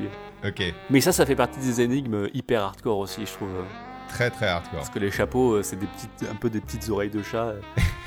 tu peux, il y en a, il y en a une, tu peux, enfin, il y a une, une- il y a une femme genre qui, a, qui en a un, un chapeau, et tu peux presque confondre ça avec un nœud, tu sais, un gros nœud papillon sur un haut de forme, un truc comme ça. Donc, euh, Ouais, ouais. pas facile. Pas facile. On continue. Alors il y a un passage où là je suis vraiment en colère avec le jeu. Ah. Parce que je comprends pas, je comprends pas en fait l'utilité d'avoir fait ça. Il y a un moment dans le jeu, dans la forêt, Mhm. on se retrouve dans une zone avec, euh, je crois, il y, a- il y a 8 ou 10 sorties différentes. C'est un coup assez classique dans le jeu vidéo où euh, tu entres par, une, tu entres par euh, un endroit et tu ressors par un autre. C'est- à chaque fois c'est aléatoire. Mhm. Donc tu te dis, bah ça va être ça. À un moment, je vais passer par un. Tu, tu- logiquement, disons, ma logique de jeu vidéo, il y a une séquence à faire. Et euh, c'est encore plus renforcé par le fait que tu as un panneau. Et le panneau, quand, tu le plantes, un panneau directionnel que tu peux prendre, et tu peux te déplacer avec et tu peux le planter. Et quand, quand tu le plantes, il se tourne vers une direction spécifique. Donc, moi, ce que je me suis dit, c'est tu plantes le panneau, le panneau t'indique dans quelle sortie il faut aller. Mais non Le panneau, il t'indique exactement dans cette zone-là où il doit être planté dans le sol. C'est ça. Et mais ça, mais, mais ça, mais, mais pourquoi avoir fait 8 sorties? Ah, je sais Je pas. comprends pense pas ça. c'est- juste pour se foutre de notre gueule. Ben, moi, je vois pas d'autre, je vois pas d'autre, euh, je vois pas d'autre intérêt que de faire, ah, on va leur, on va faire croire aux joueurs que ça va être ça. Mais en fait, ça va pas être ça. Ça va être un truc complètement différent. Et il va se prendre la tête dessus. Et, et je, les, je les imaginais se marrer à avoir fait ça, mais je, je comprends pas la logique sous-jacente. Je sais pas. Je pense qu'ils voulaient faire ouais, peut-être un truc un peu. Un peu autodérision, j'en- sais rien. C'est vrai que c'est pas facile ce truc de panneau là. Le truc marrant, c'est que j'avais j'avais tellement joué au jeu à une époque que j'arrivais à planter le panneau du premier coup. Ah. bah, je crois que c'est assez permissif la zone. Oui, oui, ça va. J'avais repéré, genre, j'étais là, genre, ah, alors là, il y a un peu une tache claire, et après, il y a un truc sombre, je le mets entre les deux, et paf, gagné. La trappe secrète. J'en fais une dernière avant qu'on passe à autre chose parce que ça commence gentiment à faire beaucoup. Euh, dans le, il y a un moment dans le troisième chapitre, donc la troisième année, où tu es enfermé avec, Mercedes à l'intérieur d'un- d'une espèce de prison et euh, il te faut casser un carreau par terre. Mais ça, j'ai mis tellement de temps à trouver parce que je me suis dit, ok, d'accord, l'eau elle part par là, donc ça doit être là. Ok, d'accord, il doit y avoir un truc là. Ça, j'ai capté ce que le jeu essayait de me dire. Et il y a une animation où tu prends une hache comme ça et t'essayes de la soulever et il n'arrive pas à la soulever parce qu'elle est trop lourde, donc elle retombe par terre euh, de manière très violente, elle fait beaucoup de bruit. Donc je me suis dit, ça doit, vu que c'est le seul objet avec lequel tu peux plus ou moins interagir, ça doit être ça. Donc j'ai essayé de faire tomber la, la hache 3-4 fois à peu près dans cette zone-là, et ça a pas marché. Donc je suis allé faire autre chose, j'ai essayé de trouver autre chose, et finalement j'ai été voir la solution, et en fait c'était ça qu'il fallait faire. Mais il faut le faire à un endroit, je sais toujours pas où il faut le faire exactement. Ouais, ça je piffais aussi beaucoup à l'époque. Je, je pense que c'est l'Xbox est trop, trop petite à mon avis. Mais mais on en revient à ce problème de tester. Oui, oui, si bien tu sûr. crois avoir l'info, t'essayes 3-4 fois, et ça marche pas, et tu te dis, bon bah alors c'est autre chose. Et, et c'était pas autre chose, c'était bien ça, mais tu l'avais pas fait exactement euh, de, de- de la bonne manière, quoi. C'est ces moments un petit peu, je dirais, en temps réel de Griff Fandango. qui- Ouais, ça c'est espèce de flottement Bah, un peu bizarre. Voilà, où c'est pas très précis et c'est voilà ils ont en- encore une fois je comprends la, la volonté de vouloir euh, moderniser le point and click, essayer d'autres choses. On en 1998, la, la 3D elle fonctionne pas encore très bien, tout ce qui est hitbox, les modèles 3D, les trucs comme ça. Je suis d'accord que c'est euh, voilà c'est une, une autre époque quoi. Il faut euh, je suis d'accord qu'il faut faire avec ça. Mais disons dans le remaster ils auraient pu quand même. C'est vrai, c'est vrai que, ça- ça, dans le remaster, ils auraient pu essayer d'accentuer les trucs, mettre, je sais pas, genre une plus grosse fissure, un truc comme ça, pour que tu te dises là, il faut que je le fasse tomber ici. Je, Ou alors vrai. élargir la hitbox. Ou élargir Enfin, la hitbox, tout simplement, oui, c'est vrai. tout simplement. Bon, je vais arrêter avec, avec les exemples spécifiques. euh, Ouf. vu que... Alors, il y a- c'est bon. Pseudo, tu vas passer l'examen 7 sur 10. Pseudo. Ouais, pas mal. Euh, bravo. Euh, tu gagnes un, un billet de train. Yes. Euh, Pourquoi ne viens-tu plus jamais au club? Ah, pour te dire la vérité, Mani, c'est à cause de cette fille du vestiaire. Elle a une énergie qui me donne envie de l'étrangler. J'ai essayé et ça ne l'a pas arrêté. J'ai un autre problème avec le remaster. Alors, je vais juste, je vais juste passer dessus en quelques petites minutes. Euh, le jeu a des gros, gros bugs. Mais des énormes bugs. Ouais, tu m'avais dit ça. je, Moi, je savais qu'il y avait des pas eu. Bah, j'ai eu quelques bugs, mais des trucs assez mineurs de personnages qui tremblotent ou d'ombres un peu qui clignotent, ce genre de trucs. Ok. Et toi, t'avais l'air d'avoir eu des trucs assez costauds, en fait. Moi j'ai eu des bugs, des, des game breaking, genre des trucs Ah ouais. où il fallait, il fallait juste recommencer, euh, il fallait juste recharger ta sauvegarde. Alors il y en a deux, j'en ai eu deux spécifiques. Il y en avait un, c'était dans la forêt. Visiblement beaucoup de monde a eu le même problème, c'est-à-dire qu'à un moment, tu sais pas pourquoi, l'écran devient beaucoup plus sombre. Et tu peux continuer à bouger ta souris, les icônes continuent à apparaître de- de- d'interaction, etc. Mais tu peux plus rien euh, interagir avec rien. Ah ouais. Et euh, quand il se passe ça, en fait, tu peux essayer de passer le jeu en mode original, en mode graphisme original, parce que tu peux changer euh, de, de l'un à l'autre, comme la plupart des remasters de- de- des, des jeux LucasArts. Tu peux essayer de faire ça, et des fois ça se débloque, et des fois pas. D'accord. Et si ça se débloque pas, ben, tu, dois, euh, tu dois relancer ta sauvegarde. Et j'ai eu, je pense, ce bug 4 ou 5 fois de suite. Ah ouais. Ah ouais. Ouais. C'était vraiment chiant. Et apparemment, je suis pas le seul. J'ai été sur les, les forums de Steam, etc. Et je suis pas le seul à avoir eu ça. Et ils ont jamais, ils ont jamais patché ça. Je Hmm. comprends pas. Ouais, Pourquoi ça, ça, ça aurait été. Enfin, ça, tu, tu mets une personne. Enfin, ça, ça doit pas être un, problème particulièrement compliqué. Enfin, je suis pas développeur. Enfin, je, ça me semble pas être un truc euh, particulièrement complexe. Et le deuxième, du coup, t'as eu un autre truc Le euh, deuxième, ouais, j'ai eu un autre truc de, de- qui, qui termine le jeu, c'était le troisième chapitre, donc la troisième année. Euh, Il y a un passage où tu dois, euh, comment expliquer ça? Il y a une espèce de tapis roulant sous, de sous-marin. Et, et pour descendre du tapis roulant, il te faut t'agripper à une corde et il faut descendre la corde petit à petit comme ça. Et si tu es agrippé à cette corde et que tu essayes de choisir, de sélectionner un objet, Ouais. ce que j'ai fait, me, me demande pas pourquoi j'ai Oui, non, de mais écoute, ça. des fois, les bugs, c'est comme ça. Mais hein, oui, euh, c'était pas la meilleure idée que j'ai jamais eue, mais enfin, j'ai.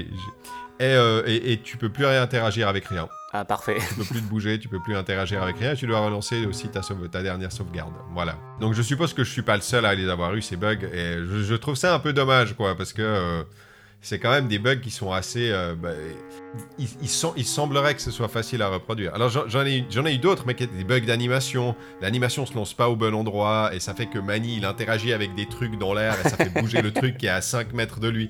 Ça, ça va, ça je peux accepter, ok d'accord, c'est pas, pas si grave que ça, c'est plus un peu rigolo. Mais, euh, mais, les, mais les trucs qui, euh, qui te font cracher le jeu, bon, c'est un peu dommage, quoi, disons. Euh, donc parlons de, parlons de l'équipe de développement. On l'a dit au, au début du podcast, c'est le dernier point and click euh, de, de- qui, a, qui a été produit par LucasArts. En tout cas, le dernier original, parce qu'après ils ont fait juste un. Je crois qu'ils ont juste fait un Monkey Island 4 après, il me semble. Avec le même moteur d'ailleurs pour essayer de le rentabiliser. Pour essayer de le rentabiliser, mais c'était sans Tim Schafer ou alors il s'est barré au milieu du développement, il y a eu un truc Ah ouais, alors je sais, je sais plus c'était qui qui était impliqué sur euh, Monkey Island 4. Euh, Je sais que Schaeffer s'est barré en, en 2000 pour aller fonder Double Fine. Je crois qu'il a arrêté de bosser en plein milieu du développement sur Monkey Island 4. Hmm. Mais enfin, bah, Tim Schafer, qui est, qui est Tim Schafer? C'était un peu la caution rigolote des point and click de LucasArts généralement. C'est à cause soit de Tim Schafer, soit de Ron Gilbert que Monkey Island est devenu un jeu de rôle en fait. Avant c'était vraiment un jeu de pirate un peu sérieux et tout. Et, et c'est un de ces deux bonhommes qui a rendu le jeu un peu, plus euh, loufoque et un peu plus euh, abstrait. D'après ce que j'avais compris, en fait, euh, c'était Ron Gilbert qui s'occupait de, Monkey Island et il a, demandé à Tim Schafer et puis à son pote qui s'appelle Dave Grossman qui a aussi eu pas mal d'influence sur, sur ça, sur le côté loufoque, on va dire. Ils leur ont demandé non seulement de faire de la programmation, mais de, passer à l'écriture. Et d'après ce que dit Ron Gilbert, c'est eux qui seraient responsables de à peu près trois quarts des dialogues de Monkey Island. Et euh, qui sont alors pour le coup savoureux si, vous avez jamais joué à Monkey Island, c'est un- jeu qui est très bien écrit. Les deux ensemble, Grossman et Schaeffer, ont fait Day of the Tentacle, qui est... Alors, personnellement, moi, c'est mon point and click préféré. J'adore ce jeu. Je parlais de logique compréhensible, et Day of the Tentacle, c'est un, c'est un bon exemple d'un jeu qui, qui a une logique qui est complètement débile, mais compréhensible. Dans Day of the Tentacle, ça te paraît complètement logique, enfin... Peut-être pas complètement, mais disons normal de gagner un concours de beauté avec une momie à qui t'as mis Des un, spaghettis. un, un- un dentier. euh, C'était quoi? Un dentier de cheval, cheval des spaghettis. et des spaghettis sur la gueule pour faire, pour faire des cheveux et, euh, et les tentacules lui donnent le, le premier prix du, du concours de beauté. Enfin, voilà, ça c'était. euh, Et il avait pas participé, euh, Tim Schafer, à Day of the Tentacle? Si, hein. Oui, justement, c'est lui qui l'a. Alors, c'est, en fait, ils l'ont co-réalisé avec euh, Dave Grossman, qui est apparemment un petit peu le, le, le Tim Schafer de l'ombre, celui dont on, ne- on ne Le parle plus Schaeffer. tellement. Parce qu'il s'est barré apparemment après, euh, après Day of the Tentacle. Et euh, donc Tim Schafer, il a, il a son premier jeu, le, le premier jeu qu'il a réalisé, c'était euh, Full Throttle. Ils ont pas des, des, des noms faciles à, Ouais, non. à prononcer. Full Plein Throttle, gaz. qui était euh, plein, ga- plein gaz. Euh, qui était aussi, bah, on sentait déjà dans Full Throttle la, volonté de, se détacher un tout petit peu du style point and click et d'essayer de lui apporter d'autres éléments, euh, notamment euh, cette abominable séquence de, de Demolition Derby. Oui, oui. Que d'ailleurs, dans mes souvenirs, euh, je crois que j'avais passé tellement de temps dessus qu'il y avait genre une. Euh, un message qui était apparu, genre passer la course, oui ou non. Bah Y parce que c'est de la merde ce Ouais, passage. c'était pas euh, ouf. Autant le truc en moto, c'était un peu rigolo parce que t'avais des armes, des tronçonneuses et des machins. Ouais. Mais le, ouais, le passage en Destruction Derby était pas ouf. Mais oui, de- comme tu dis, ça, ça a essayé de diversifier un peu le truc avec des séquences de gameplay un peu en temps réel, tout ça. Ouh. Donc il a un peu reçu le mandat de- d'essayer de, de redynamiser avec Grim Fandango le, le point and click. Euh, en théorie, ce qu'il a réussi à faire dans les faits, on va dire, mais euh, personne n'y a joué, comme on l'y a dit, et, euh, et il est parti ensuite euh, vers d'autres aventures. Oui. Et du coup, je m'étais amusé un peu à compter, euh, genre sur la fiche Wikipédia, après Grim Fandango, et donc de 98 à 2013, quand euh, LucasArts a fermé, LucasArts a sorti genre, je crois que c'était 72 jeux. Et parmi ces 72 jeux, il y en a genre 52 estampillés Star Wars.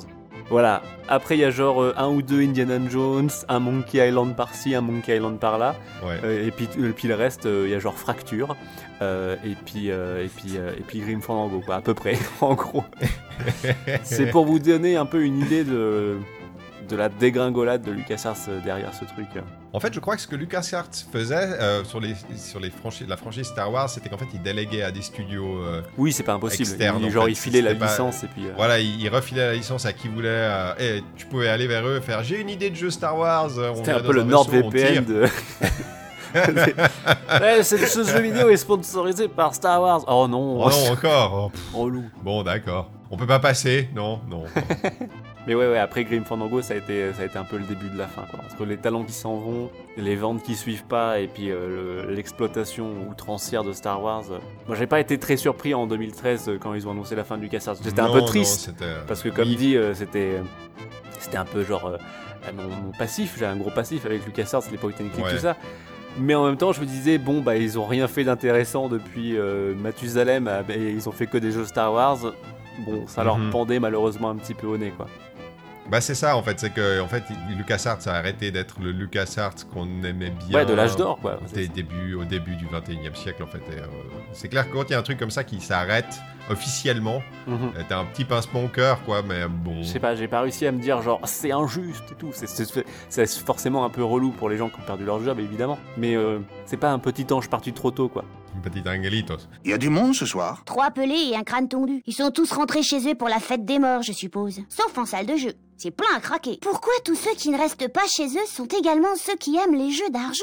Je suppose que quand on ne trouve pas son bonheur chez soi, on n'a rien à perdre. Eh, je trouve qu'on devrait inscrire ça sur la porte d'entrée. Un truc qu'on n'a pas, dont on n'a pas parlé non plus, c'est de la musique. Et, C'est vrai. euh, et la musique, on pourrait, on pourrait en toucher un mot. Une musique qui a été composée par euh, Peter McConnell, qui a ben, officié sur la majorité des, des- des jeux LucasArts de, de, de, de- de leur, de la grande époque. Qui s'est retrouvé aussi sur certains projets de Double Fine, genre Broken Age. euh, Voilà, exactement. On, les- on le retrouve sur euh, la plupart de. Tim Schafer a été le récupérer euh, quelques années plus tard pour lui demander de, refaire la composition. Je crois qu'il était aussi sur. euh, euh, comment il s'appelle le jeu de, de métal qu'il avait fait? Ah, Brutal avec, Legend? euh, Ouais, Brutal Legend. Euh, ouais, peut-être qu'il est dessus, ouais, c'est possible. Et il, a, il a aussi bossé sur les Sly Cooper. Voilà.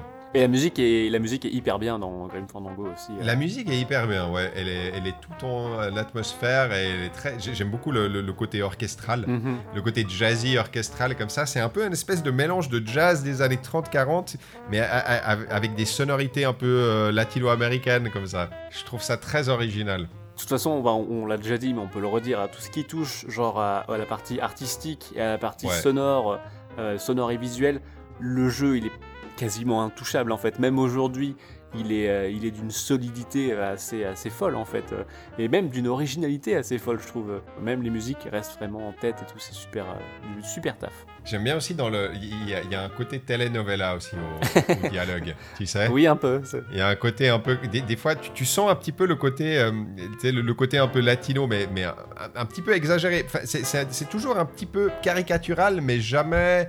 C'est jamais. C'est euh, pas vexant, enfin je trouve C'est c'est jamais vexant, c'est voilà, exactement. C'est difficile de dire ça alors qu'on n'est pas vraiment concerné, mais c'est. Non, mais tu, tu le, tu de- le sens quand même. Ouais, il n'y a, pas- a de mauvaises intentions, il C'est n'y a, rien de tout ça. quoi. Et, et surtout quand Manny discute avec les femmes, généralement, la- les, les discussions sont Et il se toujours prend hyper juste des savoureuses grosses parce que- vestes, il drague comme et un gros lourd. pas de se prendre des vestes, mais t'as l'impression que c'est tellement normal. Et à chaque fois, elle l'éclate. Elle... Mais, mais en même temps, elle l'éclate toujours de manière un peu suave, comme ça, de Mm. manière un petit peu. euh, J'ai un seul message pour toi, Mani. Je ne suis pas ta secrétaire. Je ne prends pas tes messages. Mets-toi ça dans le crâne et ne transfère plus tes appels sur mon poste. D'accord. Tu avais donc quatre messages pour moi.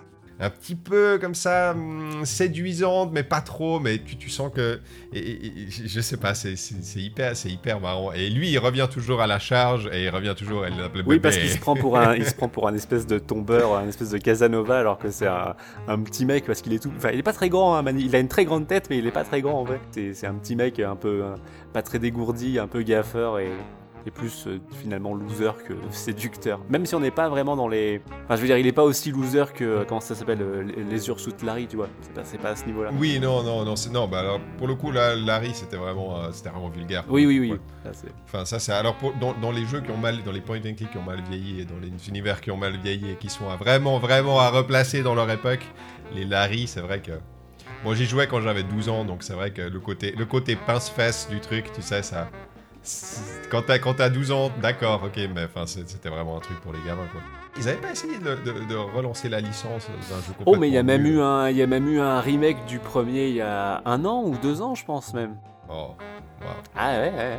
C'est vraiment le genre de licence à laisser, euh, à laisser la, Ouais, la- dans les années 80-90. Dans les années 80, voilà, voilà. C'est- c'est- voilà, c'est- c'est intéressant à observer comme, comme relique du passé, d'un d'un passé pas si lointain. Hors Glottis, c'est qui ton personnage préféré? Hors Glottis. Ouais, à part Glottis. Euh, Parce que sinon tout le monde répond Glottis. ouais, tout le monde répond Glottis, c'est clair. Euh, c'est difficile à dire parce qu'en fait, j'ai envie de t'en citer plusieurs. J'ai du mal à faire un, j'ai du mal à faire un classement. Alors, je- si ça va, je vais t'en citer trois.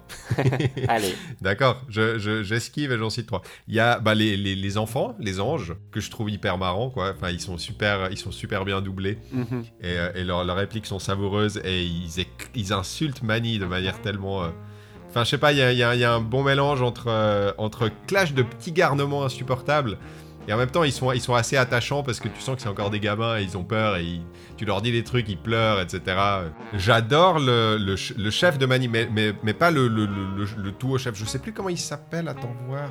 Euh, Don Copal. Voilà, le Don Copal, il est excellent. Tu sais que tu commences à me plaire, Mani Si t'as pas décroché un gros contrat avant le prochain rapport Dehors, compris Je te vire Au shop du garçon Qu'est-ce que tu feras avec ton coster kitsch et ton sourire Colgate? Je me le demande Il est excellent, il a vraiment la voix de l'insupportable chef grognard et qui arrête pas d'hurler et qui est toujours de mauvaise humeur et qui arrête pas d'enfoncer Mani euh, autant qu'il peut. Il y a des répliques qui, sont, qui, sortent à Mani qui sont tellement savoureuses, quoi, c'est vraiment hy- hyper cool.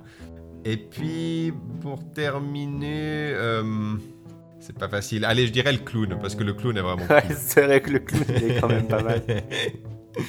Belle fête, hein Ouais. Il y a du monde. Voilà que mon syndrome carpien osseux se réveille. Mais tu n'as pas de tendons. Et toi, tu n'as pas de langue, et pourtant tu n'arrêtes pas de jacasser, non? Pourtant, c'est un personnage très mineur, hein, finalement. Il apparaît, euh, il apparaît que dans un décor une seule fois. euh. Mais c'est un jeu où, bah, je sais pas pour toi, de la manière dont tu y as joué, mais moi c'est vraiment un jeu où j'ai épuisé tous les dialogues possibles et imaginables avec tout le monde, parce que t'as juste envie de discuter avec les gens en fait. Ouais, c'est le, c'est le, le clown qui fait des sculptures en ballon, mais il déteste ça et, Mhm. et il aime personne, il est de mauvaise Et humeur, une il te rembarre humeur, tout le et temps. il arrête pas de te rembarrer et de te Ouais, dire le de clown, fermer il est ta bien. gueule. Et toujours avec ce côté un peu, un peu cynique comme ça qui est, qui est hyper chouette.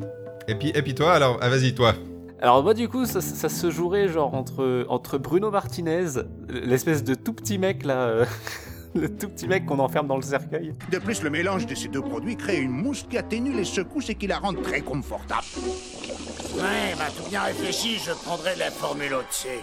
Désolé, Bruno, mais votre dossier ne le permet pas. Mais vous, vous avez droit à cette tasse de bienvenue. Ah oui, il y a ça aussi, je l'avais oublié. le tout, tout petit mec. Lui je l'aime bien.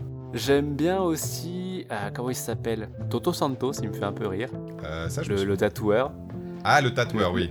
Le, le tatoueur, mais je pense que je pense que mon gars sûr, c'est quand même Terry l'abeille des mers. Terry l'abeille des mers, ouais. Euh, que Qui va- qui- je trouve fantastique. Qui va démarrer la révolution euh, prolétaire. Ah ouais, ouais. le- Ici, les choses ne sont pas ce qu'elles devraient être, Mani. Les abeilles ouvrières font tout le boulot, mais elles ne peuvent influer sur. Euh, sur. euh, je veux dire que les outils de production devraient être contrôlés par. Enfin, on devrait. Ah Laisse tomber. Je ne suis qu'une pauvre abeille qui a faim. les abeilles prolétaires docker là, euh, qui, qui commencent à lire du, euh, du truc anarchiste et tout, c'est c'est un grand moment, un grand moment de jeu vidéo. C'est- c'est- ouais. Et puis je sais pas, rien que le, rien que le concept même Ouais. de genre, on va faire des démons docker et ça sera des abeilles géantes. Ouais, des abeilles géantes. Et du coup, quand elle fait la révolution, elle a une espèce de petite danse où elle se secoue le dard Oui. et ça m'a toujours énormément fait rire. c'est vrai, ouais. C'est vrai, il y a une petite animation sympa. Donc voilà, c'est un peu comme le clown, hein, c'est un personnage euh, finalement assez secondaire qui apparaît euh, juste à Rubakava et tu le revois pas forcément après, quoi, mais, mais qui est très bien. Après, il y a plein de, voilà, il y a plein de persos. Et oui, du coup, Bruno Martinez, ce qui me fait penser à un truc qu'on n'a pas dit. On parlait de l'esthétique et tout, euh, art déco, machin, tout ça. Il y a un truc esthétique dont on n'a pas parlé et qui, moi, me fascine encore aujourd'hui, c'est le monde des vivants, qui est genre incroyable. Enfin, je, C'est c'est par- pareil, je sais pas comment ils ont eu cette idée. C'est particulier, je suis d'accord, mais, mais quand tu vas dans le monde des vivants, tu t'attends tellement pas à ça. Tu t'attends à tout sauf à ça, cette espèce de de délire euh, façon patchwork collage. Les gens, ils ont des têtes avec des proportions bizarres. C'est comme s'ils avaient découpé plein de photos dans des magazines pour créer des personnages un peu bizarres et tu te retrouves dans un dîner avec les gens comme ça et du coup tu peux leur parler sauf qu'en fait ils parlent pas ils ont juste des expressions d'effroi quand tu, te voient arriver C'est vrai. Et c'est super cool. Il y a notamment cette réplique où, genre, euh, comme t'es dans un dîner, tu peux genre observer un hamburger et il fait genre, je prends pas l'âme des vaches, un truc comme ça. c'est juste, oui, il dit ça, je, je prends pas l'âme des vaches. Pas touche au hamburger. L'âme des vaches, c'est pas de mon ressort et celle des laitues, encore moins. Et c'est pareil, c'est un, c'est un passage hyper court. hein. Ça, ça dure 3 minutes, je pense, si t'as à moins de vraiment galérer. Mais même en galérant, je pense que tu passes moins de 10 minutes là-dedans. Mais c'est un passage qui m'a marqué. Genre, visuellement, je trouve ça, euh, même encore aujourd'hui, je trouve ça ouf, quoi, d'avoir une représentation comme ça euh, dans un jeu vidéo. C'est C'est c'est parti- pas c'est banal. particulier, non, c'est clair que Ouais, ouais, c'est- ouais. c'est clair que tu t'en souviens, ouais. Est-ce qu'on a parlé des différences entre l'original et le remastered? Euh, dans mes souvenirs, ils avaient retravaillé un peu les modèles 3D. mais pas trop les décors, hein, je crois. Est-ce que le jeu il est en 16 neuvième? Non, hein? Si Non, Ah, je sais euh, plus. non, il, bah, je- je sais Il y a plus peut-être un mode, il y a peut-être un mode étiré, mais mais je pense que sinon t'as un mode avec des bandes. Tu peux d'ailleurs habiller les bandes noires avec des trucs un peu aztèques. Et dans mes souvenirs, les personnages étaient retravaillés, mais pas les décors. Ce qui est encore une fois un peu dommage et, participe à ce côté un peu, tu vois, un peu rapide du, du remaster. Ouais, bah, les, décors sont toujours un peu flous, alors la résolution est pas géniale, et ça, bah, ce qui est surtout intéressant en fait, c'est que vu que les, personnages sont en 3D et sont bah, animés de manière euh, co- compétente, quoi, euh, dès, dès le moment où c'est le décor qui s'anime, c'est tu, tu- tu vois clairement la différence de fluidité des Ouais. animations et tout. Mm. Alors ça, fait, ça donne un petit décalage. C'est pas grave, je dirais, c'est peut-être pas le. oui, le ça truc te, me- ça te sort pas ça- du truc, mais c'est vrai que truc, non, ça va. C'est vrai que même moi, hein, tu vois, genre j'aurais genre rêvé avoir les décors en 4K gigantesques, tout refait et tout euh, sur grand écran, ça aurait été ça aurait été fabuleux. Et, et après, sinon, dans les différences entre le remaster et la version originale, bah, je crois qu'il y a juste des dessins préparatoires et des commentaires audio, ce qui est toujours cool. Ah oui, les commentaires audio. Ça, j'ai pas, j'ai pas écouté ça. Tu les as écoutés? J'ai dû les écouter à l'époque, mais je m'en souviens pas spécialement de- d'anecdotes dedans. Mais c'est sympa, mais enfin voilà, comme on dit, c'est pas euh, c'est pas un remake, c'est pas genre euh, Resident Evil 2 remake, c'est vraiment plus un remaster euh, pour redonner un peu de lumière au jeu, qui en avait quand même pas mal besoin. Mhm. Et d'autant que bah, le jeu était à l'époque disponible uniquement sur PC, et, euh, et le jeu sur PC étant ce qu'il est, bah, des fois, enfin le jeu en général sur PC étant ce qu'il est, c'était pas évident de rejouer au, au jeu en fait, de même de manière légale. euh, c'était pas, pas évident, ça passait pas avec les machines, il fallait installer des trucs et des machins, enfin c'était, le bordel sans nom, et ça m'a même causé des, causé des crashs et des bugs encore Ouais. pire que ce que t'as eu.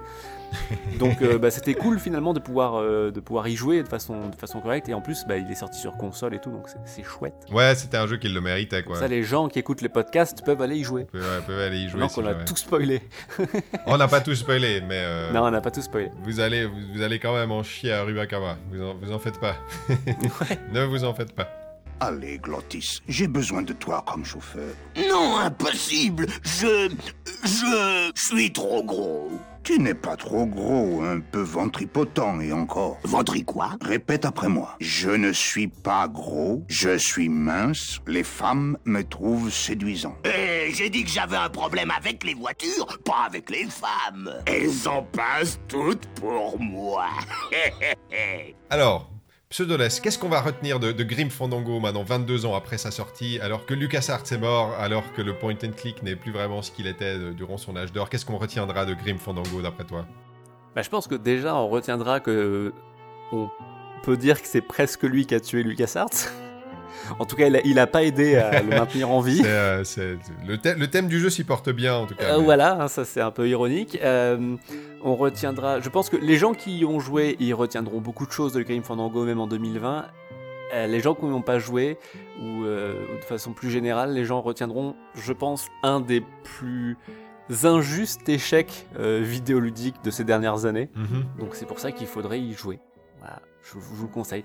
Après, ouais, est-ce que, enfin, le point and click, est-ce que c'est revenu à la mode? Pas vraiment. Il y en a eu quelques-uns. euh, Ça a jamais vraiment, c'est jamais revenu à la C'est mode, jamais le point vraiment click, revenu. Ça a un peu muté. En tout cas, le point and click, genre vraiment à l'ancienne, avec euh, inventaire, euh, euh, souris, tout ça.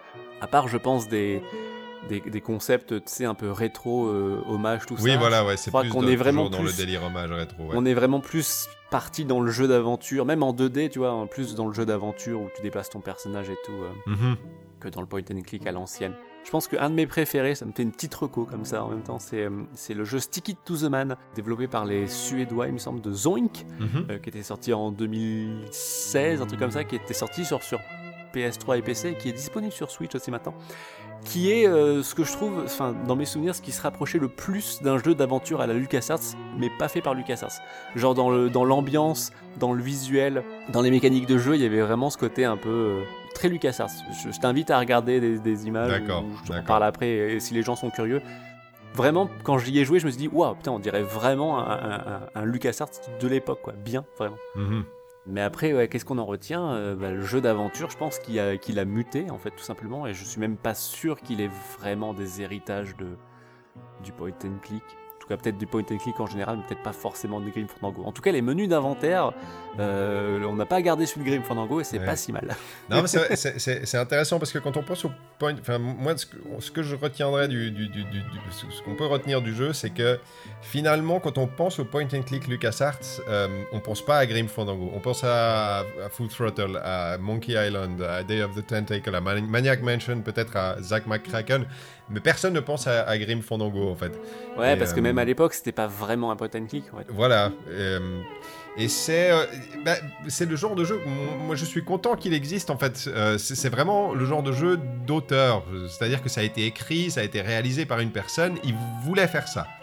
Et il a eu l'opportunité dans sa vie. euh, on lui a donné pas mal d'argent parce qu'à l'époque, je crois que si j'avais vu, le, le- le jeu avait eu un budget de, de plus de 3 millions de dollars. Enfin, c'était relativement grosse production pour l'époque. On lui a fait confiance, on lui a dit tiens, vas-y, prends du pognon, fais ton jeu, euh, on veut que tu redynamises le point and click. Et il a fait Grim Fandango, qui est encore aujourd'hui un jeu qui bah, n'a pas vraiment laissé d'empreinte. C'est un peu un, espèce de.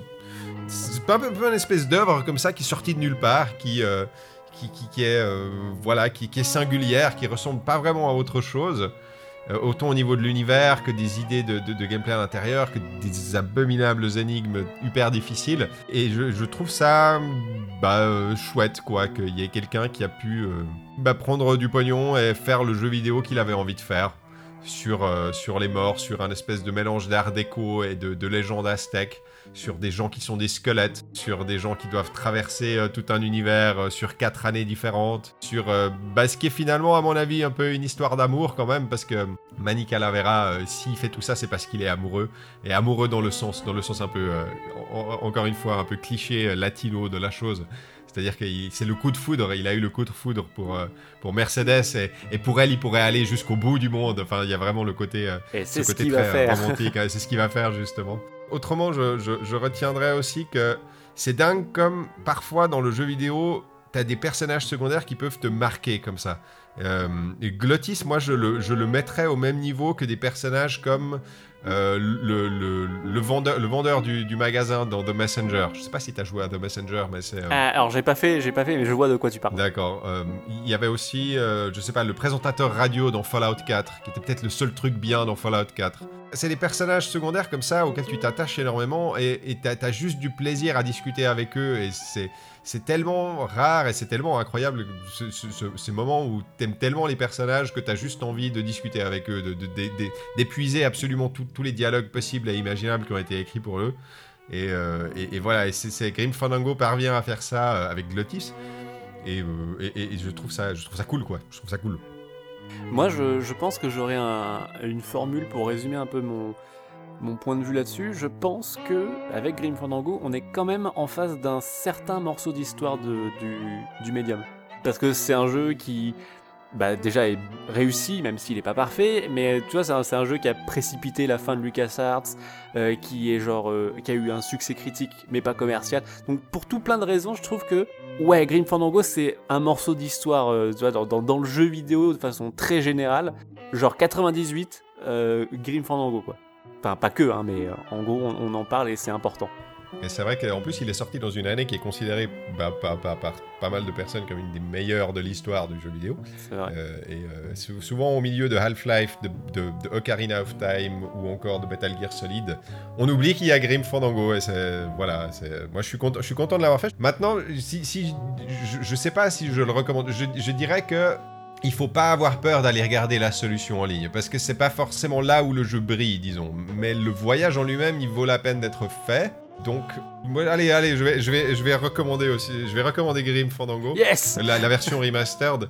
Mais encore une fois, faut pas euh, avoir peur d'aller voir la solution en ligne parce que Oui, c'est oui, oui. pas forcément là qu'est euh, le, le- le- À moins de, à moins de vraiment, genre, euh, ne pas avoir peur de passer euh, des jours. Voilà, si, si vous êtes bon détective. Ouais, si vous êtes un joueur de point and click à l'ancienne, peut-être que c'est votre délire. Après, peut-être les plus jeunes n'ont pas spécialement envie. Et dans ce cas-là, si le voyage vous intéresse, euh, mais que bah, le côté genre, Ah, mais si je vais regarder la solution, on va se foutre de moi ou ça va euh, amoindrir le truc. Non, genre euh, allez regarder la soluce. euh, si vous êtes coincé, c'est pas grave. Ça va pas, vous allez, vous êtes pas des sous-joueurs et, et ça va pas genre rendre votre voyage moins bien. Voilà, ça peut peut-être même le rendre mieux finalement. Parce que regardez Plouf, euh, ça la met dans un état pas possible. Le... Abominable. Je ne veux plus jamais penser à, à, à Rubakawa.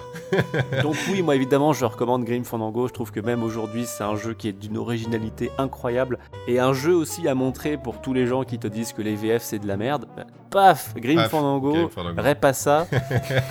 Grim Fandango, alors pour le coup, là, moi je suis pas tellement VF d'habitude, mais là, il y a rien à dire. Bah, je crois qu'on a fait le tour. Bah, je crois aussi. Je crois qu'on a fait le tour.